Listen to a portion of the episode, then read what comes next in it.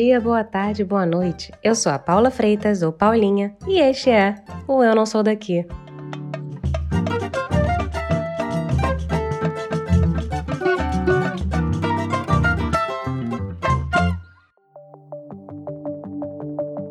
O ano era 2019. O atacante belga Lukaku foi vítima de racismo pela torcida do Cagliari em uma das rodadas do campeonato italiano. A atitude repercutiu na Europa na época e o atacante de origem senegalesa, jogador do Chelsea, não deixou barato e disse que todos os jogadores negros da Série A deveriam deixar a competição. Ele chegou a desabafar nas redes sociais na época e disse que foi por essas situações de racismo que ele nunca quis jogar na Itália quando teve oportunidade. O país da bota é um dos países que sentiu o crescimento da onda da extrema-direita e xenofobia. Muitos analistas relacionam isso ao fato da nação ser uma das principais portas de entrada de imigrantes do Oriente Médio e África. O interessante é pensar que um relatório de 2018 revela que a maioria dos italianos pensa que a taxa de imigrantes no país é de 30%. Só que, na realidade, é só de 8%. Sim, eles pensam que é 30, mas na verdade é 8. Sentiu a diferença? Agora, Onde nós brasileiros entramos nesse parangolé? Muita gente se mudou do Brasil nesse período. Não é novidade para ninguém que tem muita gente escapando do Brasil, seja lá qual seja o motivo. Mas a Itália foi um dos principais destinos dos recentes imigrantes brasileiros. Em 2018, o país tinha a 11ª maior comunidade brasileira no mundo. Em 2020, já era a sexta. Priscila Cardoso é de Ribeirão Preto, no estado de São Paulo, e mora na Itália desde 2018. A comunicadora chegou no país, tentou morar em Milão e se sentiu um pouco engolida pela cidade. Foi assim que ela decidiu mudar para Torino. No episódio de hoje, ela conta sobre como é ser uma mulher preta na Itália, sobre a cidade que hoje chama de casa e revela onde ela e a sua filha querem viver. Priscila, seja muito bem-vinda nesta tarde de calor de italiano ao Eu Não Sou Daqui. Eu que te agradeço pelo convite, Paula. É um prazer poder falar contigo. Queria agradecer também quem vai, vai tirar uma horinha aí do, do dia para poder ouvir a nossa nosso papo de hoje. Certíssimo. É isso. Obrigada para quem estiver escutando a gente. Vou começar da pergunta mais importante, que é assim, o supra-sumo desta conversa.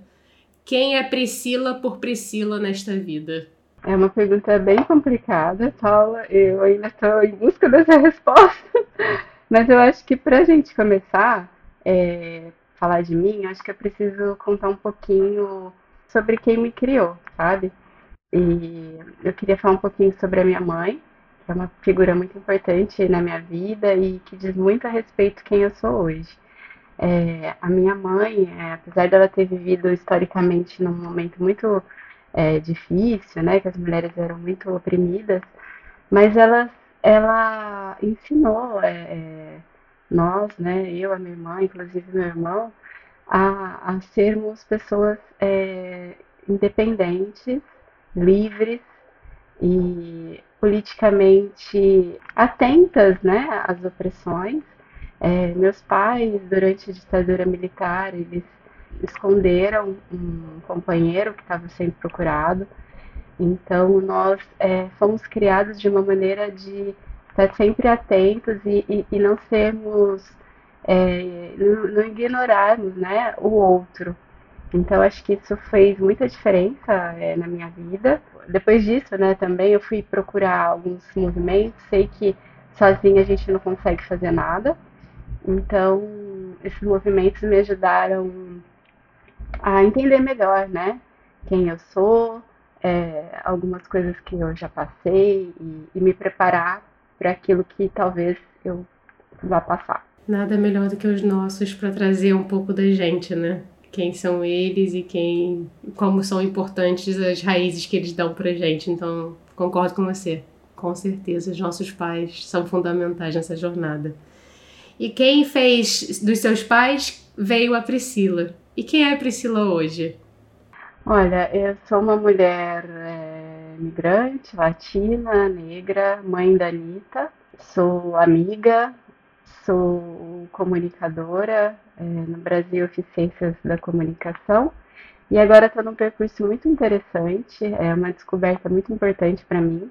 É, eu fiz um estou fazendo, ainda não terminei, um curso de mediação intercultural. É, então estou é, fazendo aí alguns trabalhos na área social. É, estou estagiando na realidade, uma associação para imigrantes e estou muito feliz também com esse, talvez, no outro caminho. Ó, oh, falar de, de interculturalidade na Itália, digamos que não é nada fácil, não é mesmo? Não, não é fácil. Tem descobertas positivas, outras que eu acredito que precisam muito ser melhoradas. É, mas é isso, eu tô aí nesse começo e tô muito feliz, assim. Que bom. Agora vou te fazer uma pergunta, porque a gente já contou aí para os ouvintes, na verdade eu dei esse grande spoiler que estamos as duas na Itália. Você tá em uma cidade, eu tô em outra. Mas conta pra gente como é que você veio parar na Itália e você tá numa cidade que tá meio que fora do eixo turístico que as pessoas normalmente pensam quando elas vêm pra Itália. Então, como é que você veio parar aqui? Eu conheci a Itália em 2016 porque a minha filha, com 10 anos de idade, ela, ela cantava num coro da cidade. E esse coro, com uma parceria com a USP e um projeto de uma cidade chamada Faenza, que é pertinho de Bolonha, estava selecionando algumas pessoas, é, algumas é, crianças e adolescentes, para poder passar uma semana nessa cidade fazendo música.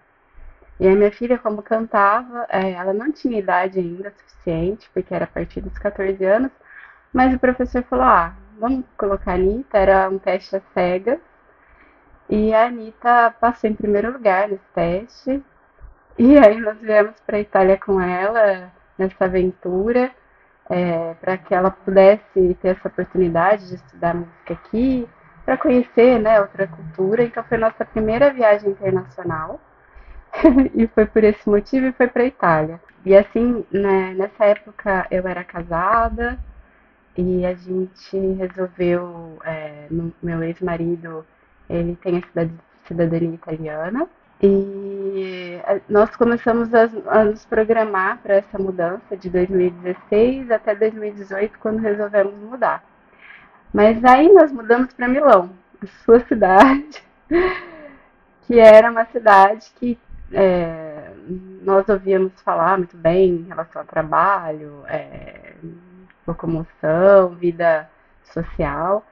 Então, nós passamos quatro meses em Milão até conhecer Torino. E Torino foi uma cidade que eu me apaixonei.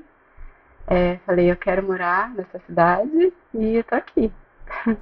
E como é que foi a adaptação a Torino? Porque não é, não é tão longe assim de Milão, mas é muito diferente, né? É, é uma cidade um pouco mais, não, um pouco não, bastante mais pacata que Milão. A minha filha, ela, desde os 11, não, dos 12 anos, né, quando ela mudou para cá, ela vai para a escola sozinha, é, pega metrô. Eu, sim, eu gosto muito da, da parte cultural de Torino, a parte histórica, gosto muito da, da maneira também é, que a gente foi recebida nessa cidade. Foi, não foi muito difícil. Eu acho que de Ribeirão Preto para cá, é, acho que foi mais fácil do que de Ribeirão Preto para Milão. Por quê? Teve um choque maior quando você se mudou para Milão? É, Milão é uma cidade muito mais agitada, né, que, que Ribeirão Preto.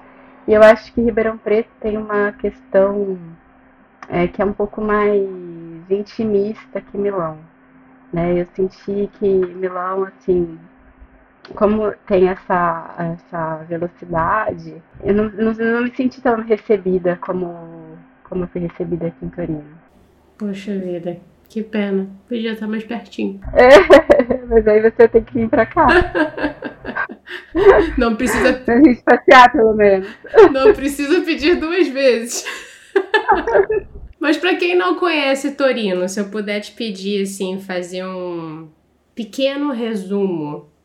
Por que que Torino tá no mapa histórico da Itália e por que que é uma cidade importante? Torino é uma cidade historicamente importante porque, diversamente de outros países, né, o reino italiano unificado, o primeiro dele foi aqui em Torino e foi por uma família que não era uma família que tinha uma herança biológica de, como eu posso dizer, culturalmente nobre, né? Eles foram, os Savonas, eles foram conquistando pouco a pouco essa nobreza, vamos dizer assim. É, muitas aspas. é, conquistando com, né, politicamente, enfim, é uma história longa. E aí eles se tornaram reis da Itália. Torino foi a capital né, da, da Itália e economicamente muito importante durante muitos e muitos séculos.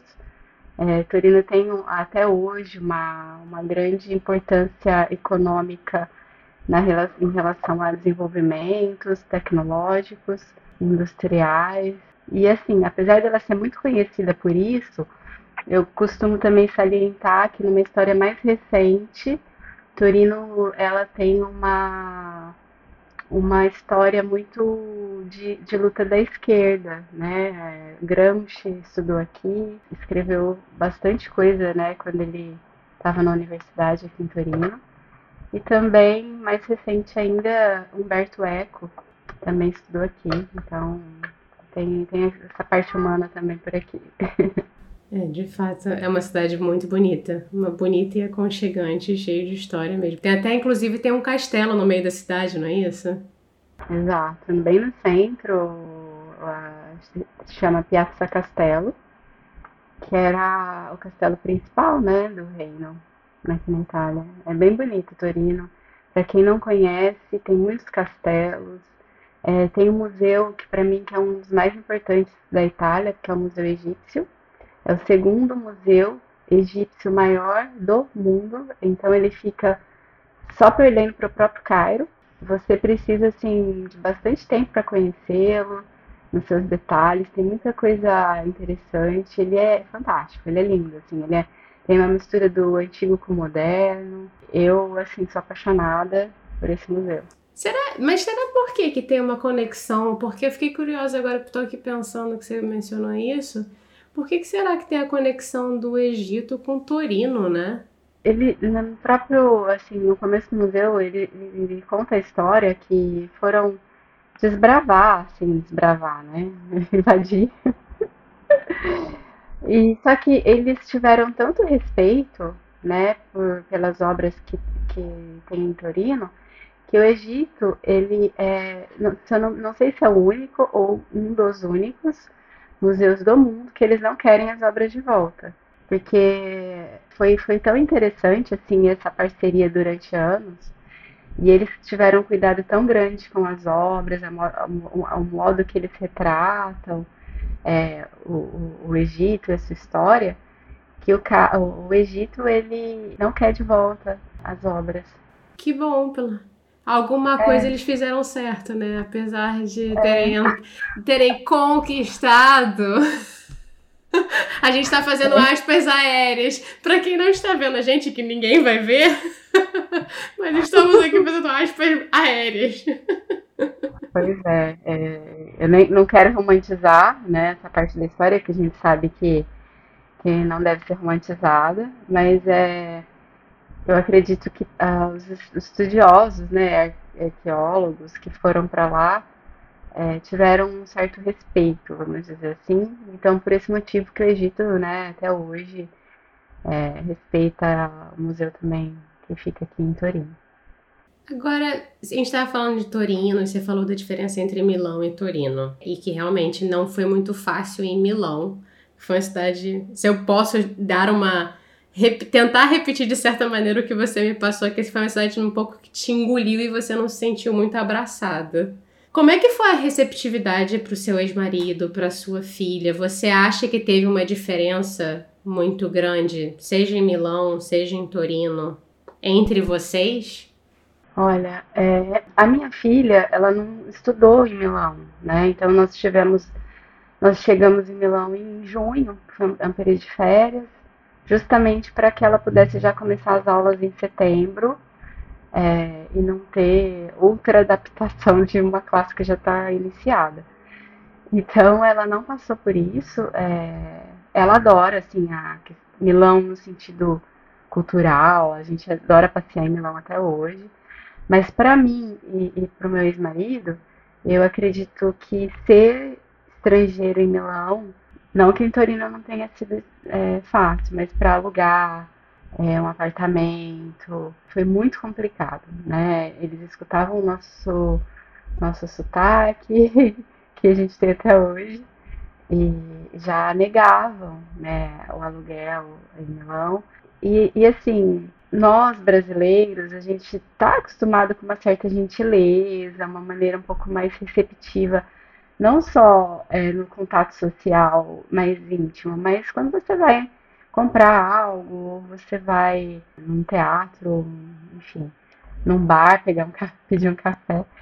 E a gente não sentiu assim uma certa educação, vamos dizer assim, para nós que éramos de fora. Tenho muitas amigas que moram em Milão, que amam Milão. Talvez tenha sido até esse momento de adaptação, que não é fácil mesmo. Por isso que eu senti essa diferença. E para criar uma, uma filha é, num ambiente que talvez para mim, naquele momento, pudesse ser hostil para ela, eu achei que optar por Torino é, seria uma opção melhor. E vocês ficavam indo e vindo porque a escola de canto era onde fisicamente? Não, a gente não, ela não estudou em Milão, né? A gente trans, foi transfer, a gente transferiu para Torino. Torino em setembro, bem no começo de setembro. E ela, a gente morava, a gente mora até hoje, né, numa cidadezinha que é coladinha em Torino, uhum. que é a metropolitana passa aqui. Então, minha filha ia para o centro de Torino, porque apesar da Itália, né, nós sabemos que a gente tem a, a oportunidade de achar uma escola mais próxima à casa nossa. É, nós gostaríamos que ela estudasse nessa escola que era no centro, porque tinha uma ligação com a música, com o conservatório. E aí eles deixaram, né? A gente chegou lá, explicou como quem era a Anitta, que a gente estava chegando agora. E era uma escola, depois nós ficamos sabendo que era uma, uma das escolas mais importantes de Torino. Uhum. A gente não sabia isso, mas depois a gente ficou sabendo. E aí eles acolheram a Anitta super bem. A Anitta foi muito bem recebida. Por dois, três meses ela teve um reforço de italiano que não foi nem solicitado por nós. Eles que ofereceram essa professora. É, a escola foi, foi bem bacana e ela se sentiu muito acolhida na escola também. E vocês pensam, assim, vocês têm vontade de ficar em Torino mesmo? Ou existe algum pensamento de, algum movimento de um dia querer voltar? Ou ela talvez já tá tão inserida na cultura que ela fala, não mãe, não quero mais. Olha, ela ama Torino, é, mas ela pretende fazer a universidade na França. Que bafo, por quê? Ah, ela pesquisou, né, o que, que ela quer fazer e, e acha que tem uma cidade na França que se chama Lyon. Uhum. E ela, ela quer estudar lá. Vamos ver. Faltam ainda mais três anos para ela terminar o liceu. Vamos ver se até lá ela vai estar com essa ideia. Eu prefiro que ela fique aqui, porque eu também gostaria de ficar em Torino. Uhum. Mas se for uma decisão, né, eu vou apoiar, com certeza. Então, a resposta de se você quer ficar em Torino é sim, você deseja ficar em Torino. Sim. Entendi. E tem, para quem não te conhece, você tem não só você tem um YouTube, um canal no YouTube, você tem também um Instagram, que é o Preta na Itália. Como é que veio essa ideia de criar o Preta na Itália? Então, Paula, quando é, eu cheguei aqui na Itália, aliás, antes de chegar aqui na Itália, a gente pesquisa muito, né? É, nossa, como que vai ser a vida, o que, que acontece, como que é a adaptação dos brasileiros, como é a escola, universidade, procura de trabalho. E aí, quando eu fazia essas buscas, eu via muitas mulheres brasileiras brancas né, que davam essas respostas. E essa visão de uma mulher negra e até mesmo latina, eu não encontrava. né, nesses perfis. Então, quando eu cheguei aqui, eu me deparei com uma grande quantidade, principalmente em Torino, de mulheres brasileiras negras. E elas não existem, parece que elas não existem nas redes sociais, né? Então a gente tem muito essa visão é, das mulheres brancas, descendentes de italianos, mas também existem mulheres negras descendentes de italianos e mulheres negras que se casaram com homens italianos que estão por aqui. Opa. Né? E eu acho que existe um viés, né, diferente para a mulher negra. Então eu queria é, fazer um perfil que pudesse contar um pouquinho, é, através do, do, meu corpo negro, né, do meu corpo preto, como é viver por aqui. Então é, a ideia começou por aí e era um momento também assim complicado porque eu estava em adaptação, não falava bem a língua e eu amo, né, me comunicar e assim me sentia um pouco presa. Eu queria fazer amizades, é, eu queria poder falar com as pessoas aqui. E eu falava, gente, é, é, não consigo ainda ter uma conversa um pouco mais rebuscada mesmo, né? Um pouco com, com mais vocabulário. E aí eu resolvi fazer esse perfil porque eu conseguia também comunicar com o pessoal do Brasil, as mulheres que estavam aqui. Então, é, foram por esses dois motivos, né, que eu criei Preta na Itália. Eu tive aí alguns meses que eu fiquei um pouco desaparecida, porque estava passando por um processo aí pessoal, mas agora eu tô de volta. Ah, garota! Com tudo. E não tá prosa. Cara, mas assim, você. Eu acho interessante você trazer esse ponto de vista, porque é uma impressão minha também. Claro que eu sendo uma pessoa branca, eu acho que você acaba vendo, né? E aqui sendo uma sociedade majoritariamente branca, ao contrário do Brasil, você acaba estando muito mais ao redor de pessoas brancas. E me dá uma certa agonia, porque é como você disse, parece que quase que os, as pessoas negras não existem, ou elas estão escondidas, ou elas não são retratadas. E você tem uma percepção, porque eu tenho um pouco de. Na televisão, você quase não vê pessoas negras. Na publicidade, você quase não vê pessoas negras. É, tô falando na Itália. Você tem essa mesma percepção minha ou não? Sim, e assim, é, quando eu cheguei aqui, eu encontrei uma associação que chama Panafricando, né? E aí eu fiz, é, participei de algumas reuniões do Panafricando que eram diversos é, representantes de países em África e de afrodescendentes, né? Então tínhamos é, alguns brasileiros, alguns colombianos que eram afrodescendentes. E eu vi, é, principalmente aqui em Torino, a comunidade negra é muito grande. É muito grande mesmo, mas elas não estão nos pontos principais, né? Eles, eles não moram no centro da cidade, eles não moram é, na parte é, nobre, eles não estão nas universidades na grande maioria, eles estão em trabalhos de base, né, a força de trabalho. E aí eu comecei a falar, gente, é, não muda muito né, do que a gente vê no Brasil.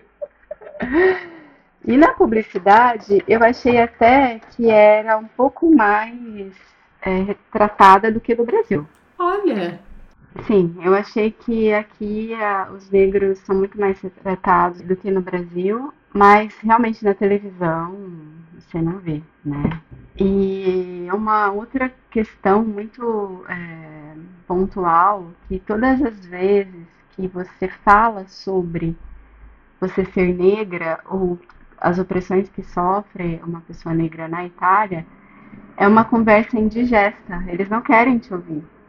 Pode ser até uma pessoa que tenha uma mentalidade aberta para outras opressões. Por exemplo, você está num grupo de mulheres feministas ou você está num grupo de LGBTQ+, aí você consegue conversar sobre esses temas, mas quando você vai falar sobre raça, aí eles não querem conversar. É um assunto como se o apagamento da história de todas essas pessoas que estão aqui criando narrativas elas não fossem ouvidas, né? Elas fossem apagadas. E isso é muito complicado na Itália, inclusive dentro do meio acadêmico. Dentro do meio acadêmico também, você acha, então? Também. Você vê isso durante o seu dia a dia? Que você falou que agora você está fazendo um curso, né? Que você está estudando. Você vê isso no seu dia a dia? Como? Se você pudesse explicar um pouco. Esse curso, inclusive, é um curso voltado para imigrantes, né? Diversas vezes na classe ouvi absurdos sobre o tema. É, ouvi que a Itália não é racista por uma professora. Às vezes, quando eu tocava no assunto de algum de racismo sofrido ou, ou que eu já tinha ouvido falar, né, de conhecidos, era o assunto era mudado, eles mudavam de assunto. Então, isso porque são a maioria desses professores trabalham diretamente para algum órgão é, do governo é, italiano ou mesmo para instituições conhecidas, né, que tratam do tema imigração. Então, eu achei assim muito complicado. Eu comecei a universidade, mas eu não dei continuidade é, por conta desses problemas pessoais que eu tive nos últimos meses, mas também quero voltar. E eu tive a sorte, assim, por enquanto, na universidade, quando eu frequentei, de ter alguns professores bem engajados. Né? É, também estava fazendo aula sobre filosofia, antropologia, então, menos mal que nesses, nesses espaços, né, existia um diálogo um pouco mais aberto. Mas, por exemplo, eu não tinha tido ainda aulas mais específicas da comunicação. Que eu acho que aí pode ser que esse tema também seja um tema incômodo. Mas, é, é, infelizmente, eu percebi que são temas que eles é, não querem ver. É engraçado você trazer isso porque é uma coisa que eu tenho uma experiência muito parecida. E, e quando eu dou o nome eu tô numa roda de amigos e eu falo: não, isso que você tá falando não é racismo. Ou isso que você tá falando é homofobia. Eles eh, ficam numa defensiva e eles falam: não, mas não é, não é isso que eu quis. E aí entra naquele famoso: não, mas espera lá, você não me entendeu direito, não foi isso que eu quis dizer. E, mas por que, que você tá falando? Eu falei, gente, mas olha só, vocês admitirem que racismo que vocês estão falando é racismo é o primeiro passo para a mudança. Se vocês ignorarem isso também, vai ficar complicado. Exato, Paula. Eu acho que é, negar né, é, e continuar reproduzindo é, significa que não quer mudar, né, que não quer aceitar. Eu acredito que vivemos nessa estrutura, né, todo mundo sabe, social, institucionalizada, racista, Porém, se não admitirmos que ela existe, como que vai, vai haver mudança? Como vai haver mudança de comportamento? E não dar voz, né, para você, que é uma mulher branca, que está debatendo também esse assunto nas suas rodas de conversa, ou uma mulher negra, um homem negro que fala, olha, peraí, não gostei de, do que você falou. Isso para mim é racismo e a pessoa falar, não, você é exagerada, né? Ou você é, recentemente escutei, né? Porque tem uma hora também que não tem como falar dessa maneira que a gente está conversando, dialogando com tranquilidade. Tem hora que ofende, tem hora que a gente também manda, né? E aí você é a negra nervosa, raivosa, você é a mulher preta barraqueira, né? Então, existe essa defensiva, mas também é uma defensiva muito preocupante, porque ela significa que essas pessoas não querem sair dos seus privilégios, né? Porque o racismo institucional, ele significa que você, como pessoa branca, queira ou não, você tem um privilégio de ter é, oportunidades que outras pessoas negras não têm. Exatamente. E se você não sair desse, dessa zona de conforto, de falar, não, mas era só uma brincadeira, eu não quis falar isso, você é exagerada, você vai continuar reproduzindo essa desigualdade, é, essas violências cada vez é, mais e não vai dar oportunidade para que o mundo mude. Perfeito. Agora, vou te fazer um, uma outra pergunta ainda nesse tema, porque eu ouvi de uma amiga minha que é artista e ela comentou comigo que ela tem uma percepção de que, é, mesmo inserida numa comunidade negra, tentando entrar numa roda de diálogo de pessoas negras, só que de países diferentes, existem as múltiplas camadas da negritude que são vistas ao interno da Itália. Como tem gente de tudo quanto é lugar e como não necessariamente, aí a gente entra no colorismo, né? Que não necessariamente todos os negros são negros retintos, é quase como se os brasileiros, que são negros quase mais pardos, né, são vistos como menos negros. Você teve alguma experiência por não ser? Olha, é, eu, eu acredito que o colorismo ele, ele tem que ser debatido no seguinte linha de pensamento. É, é real que uma pessoa de pele mais clara adentra a espaços que pessoas de pele retinta não entram. Não, não, pode ser que não entrem.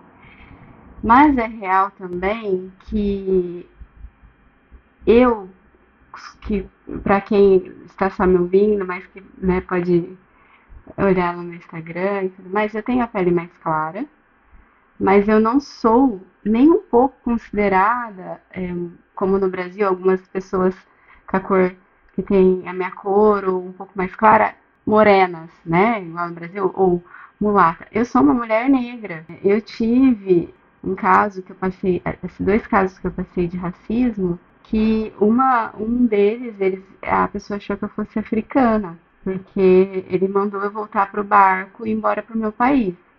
Né? E a gente sabe que aqui na Itália, quem chega de barco são os africanos refugiados não são os brasileiros, não são os latinos, os americanos que chegam de barco. E as pessoas também no Brasil, às vezes que se consideram brancas, né? Eu tenho uma amiga, por exemplo, que ela é do Pará, ela tem a pele, é, ela tem um pouco características indígenas. Ela não é considerada branca na Itália. No Brasil, ela era considerada uma morena, né? Mas aqui ela, ela é considerada uma mulher negra, né? Então, eu acredito que esse tema ele, ele existe.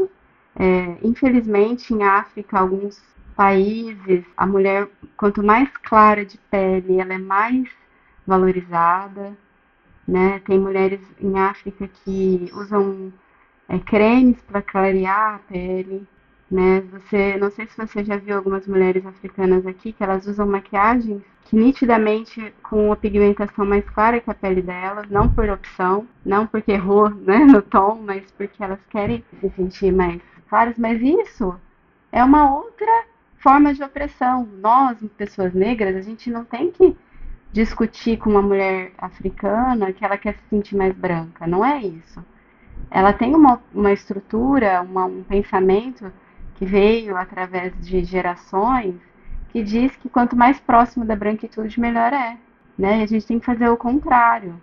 A gente tem que falar que essa mulher, independente de qual, de qual tom de pele ela é, ela é uma mulher bonita, ela é uma mulher que tem o seu, seu valor e sua história.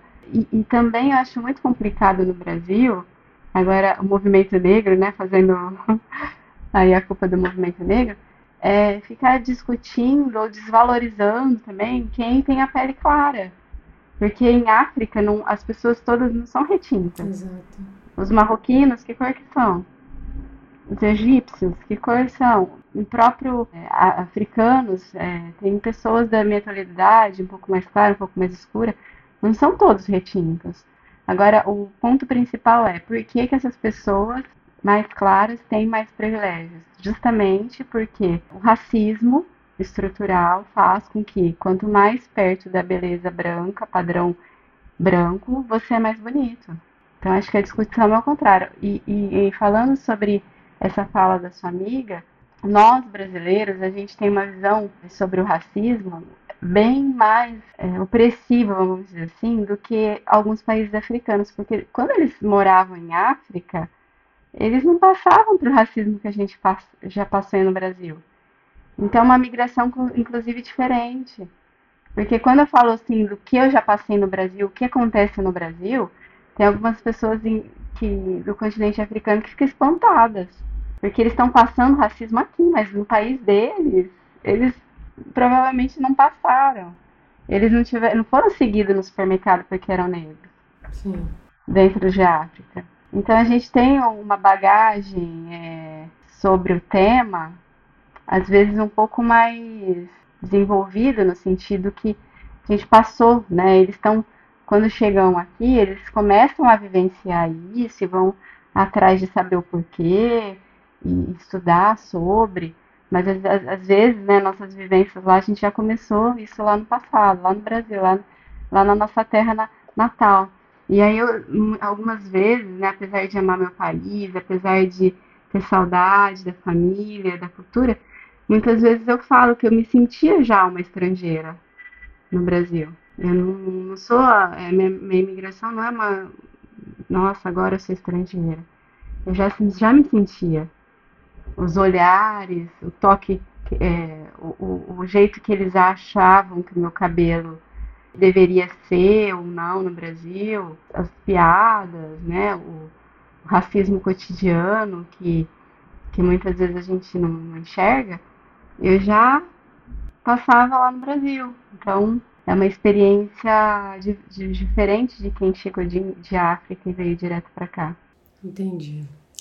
Você acha que com o seu perfil você pôde trazer mulheres negras que não tinham essa identificação com perfis de pessoas, de mulheres brancas, mulheres ou homens brancos? Existiu pessoas que foram até você e, e se e falaram e verbalizaram isso de alguma maneira? Sim, e fico muito feliz que algumas delas também começaram a falar sobre as suas vivências aqui, né? Porque eu não quero ser a única. Eu acho que que o importante é isso, né? Que ela se reconheça, mas também que esse espaço é, seja para todos, né? Que elas também possam se comunicar é, e se expressar.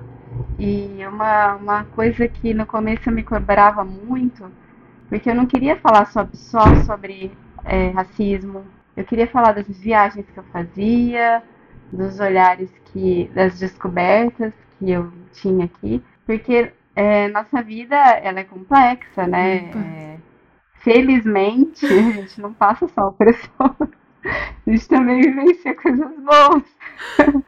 Então, acho que é, essa leveza que eu, que eu trouxe em alguns momentos para o perfil, eu acho que é importante falar. E é isso que a gente busca, né, na realidade. Que seja é, normal você sair na rua, é, sentar no restaurante, conversar, fazer amizade, frequentar um curso, colocar o filho na escola, sem esse, sempre com esse viés, né? Que a gente às vezes vê no perfil de pessoas negras, que eu acho extremamente importante. Eu sigo, eu acompanho. E acompanho também mulheres negras que falam sobre beleza, que falam sobre moda, que falam sobre viagem. E é isso, somos, somos múltiplos, né? Ainda bem, não é mesmo? Porque senão já imaginou como seria difícil a vida. Exato, exato. Vamos mudar agora um pouquinho o rumo da prosa. Vou fazer um remeleixo na panela. Vamos agora de momento chorrindo, que é o momento rir para não chorar, que eu te peço para você contar uma história daquelas que você depois que o negócio aconteceu, você riu de se acabar ou você chor chorriu de se acabar. passado em Torino ou em, em Melão, em Melão, como diria minha mãe, ou em Milão. Olha, é, são muitos momentos engraçados, mas eu acho que eu trabalhei no restaurante e quando eu cheguei para trabalhar nesse restaurante, eu não falava quase nada de italiano. E a pessoa que me contratou, acho que ele foi muito com a minha cara, sabe? Ele me colocou para pra ser garçonete. E, e eu passei, sinceramente, momentos assim, pelo menos uns dois meses de mímica. O cliente me falava alguma palavra que eu não sabia. E eram coisas simples, porque era bem no começo, assim, no começo do, do meu desenvolvimento com a língua. E aí, tipo, estrucadente, eu não sabia o que era. O que que é estuxcadente? Que ninguém vai saber é... o que que é estuxcadente. É o palitinho de dente, sabe? Pra limpar o dente. E aí, o cliente me pediu, hã?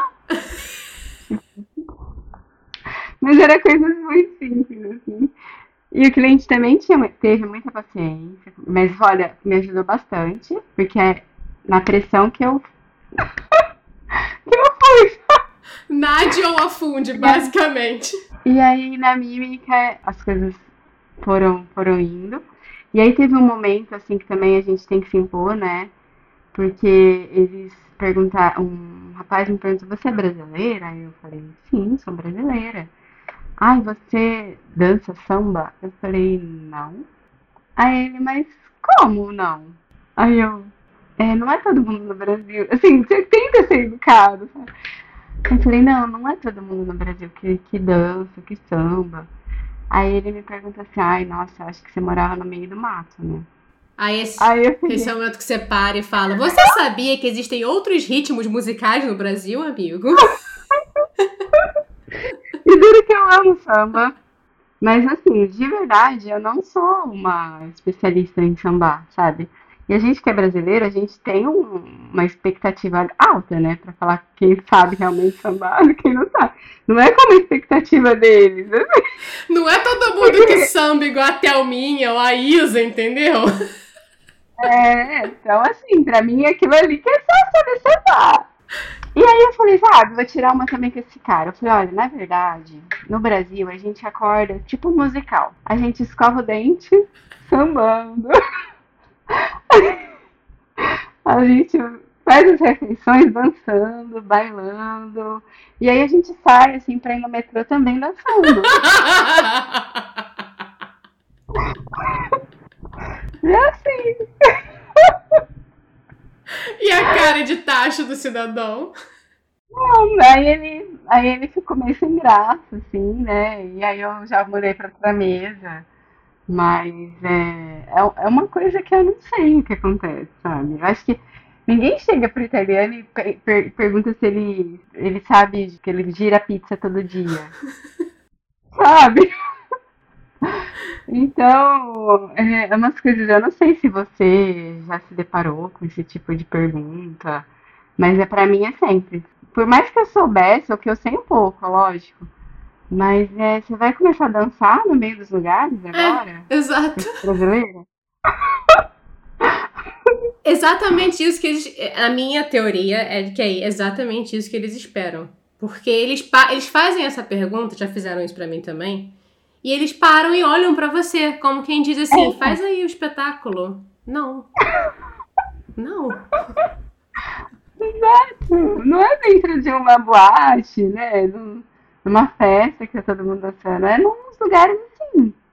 Na escola já me perguntaram. Uma vez, sabe aquelas pessoas que, que, que apertam campainha para troca de energia elétrica? Aham. Uhum. Eu no começo eu achava que eu tinha que receber essas pessoas, sabe? Eu não sei porquê. Eu, eu não tinha noção que, que existiam várias companhias, enfim. E aí um dia eu abri a, a porta da minha casa e o, e o rapaz me perguntou isso também, se eu sabia dançar. Tipo, é em qualquer momento. Ele te pergunta isso. Nota mental para quem estiver ouvindo a gente. Venho pra Itália, se prepare para fazer um sambinha em qualquer lugar. Exato. Exato. Ai, que situação, senhor. Mas depois a gente ri, né? Na hora a gente fica meio nossa, sem noção. Mas depois a gente para pra pensar e fala, gente, é um dos modelos, né, que eles têm da gente, assim, incrível. Vamos agora para o momento bate-volta, que é o momento que eu faço a Marília Gabriela e faço umas perguntinhas rapidinho para você. Primeira coisa que vem na tua cabeça, tá? Manda. Então vamos lá. Uma saudade Família. Massa com tartufo ou sem tartufo? Com. Se você pudesse pedir uma coisa para os italianos, o que seria? Falar mais baixo. desculpa. Tem nada que pedir desculpa, porque tem horas que precisa, cara, pelo amor de Deus. E olha que a gente fala alto pra caramba como brasileiro. Oh, mas nossa, tem hora que, cara. E tudo ao mesmo tempo. Agora, Torino, Milão ou Roma? Ai, Torino. Ser negra no Brasil ou na Itália? Na Itália. Café ou chocolate torinese? Café. Um lugar especial na Itália? Veneza. O que que você aprendeu na Itália e que você nunca mais vai esquecer? A ser objetivo e não ter medo de dizer não. Isso aí, ó, eu tô precisando aprender esse negócio aí. Me ensina depois. Vamos agora pro último bloco, que é o modo avião, que é onde eu peço dicas de livros, séries, músicas. Pode ser o que você quiser, perfil. Tá valendo tudo. O que você quiser de deixar de recomendação aí para quem estiver ouvindo a gente, Pri. Olha, pode ser dois? Pode ser até mil, mulher. A noite é uma criança. Olha, eu acho que para mulher negra que migra, seja qual país que for, eu acho que o livro da Grada Quilomba, Memórias de Plantação, acho que é fundamental, sabe? Mudou muito minha vida, foi muito importante para mim reconhecer opressões que eu vivia até dentro de ambiente familiar. Então, super recomendo a Grada. É, fora que eu conheci ela recentemente aqui em Torino, ela é uma pessoa assim, ah, ela é muito fofa e rapidamente assim, ela viu que eu era uma mulher negra ela se aproximou de mim, ela veio perguntar, ai, tudo bem? Então, assim, ela, ela, ela é tudo aquilo que eu esperava, assim, porque a gente às vezes lê ou, ou quer conhecer alguém famoso, importante ou conhecido, e às vezes a gente se decepciona, né? Eu trabalhei no teatro e eu falava, ai, nossa, gente, ai, credo, essa pessoa. Mas ela realmente é maravilhosa. E a outra dica que eu gostaria de dar é para quem quer desenvolver um pouco a escrita. Opa. O perfil da, da Fly, depois eu posso até passar para você direitinho, ela dá algumas aulas online de escrita e que foram muito importantes para mim. É, para quem acha que vai ser algo chato sobre gramática, regras, não. Ela, ela te faz aflorar mesmo é, o seu modo de ser na sua escrita. Ela tem algumas técnicas que foram muito importantes para mim é, fizeram muita diferença também na minha vida.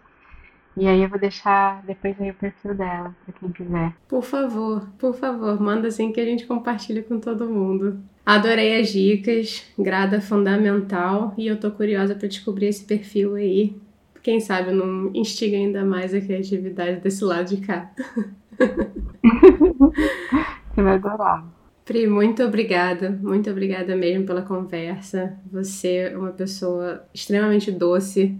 É, realmente me senti muito abraçada neste calor de domingo. Depois a gente vai tomar um gelato, porque tá muito quente. Só tem que ser café. Já entendi que tem que ser café, mas tem que ser café gelado. Já entendi, tudo bem.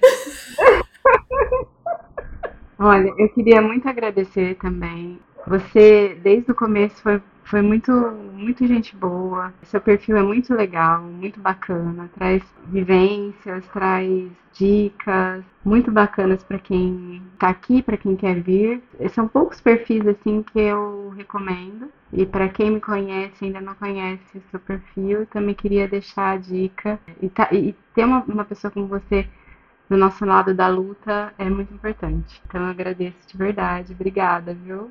Por, por, tá, por ter me convidado e pra gente poder ter batido esse papo junto. Eu que agradeço, eu que agradeço mesmo. E espero que a gente possa tomar um café mesmo, de verdade. Quando vier para Milão, venha, venha que a porta tá aberta. Eu e as minhas plantinhas. e você também, vem pra Torino pra gente dar uma passadinha aqui. É, vai ser bem bacana. Tá, tá convidada. Pra, inclusive na minha casa também.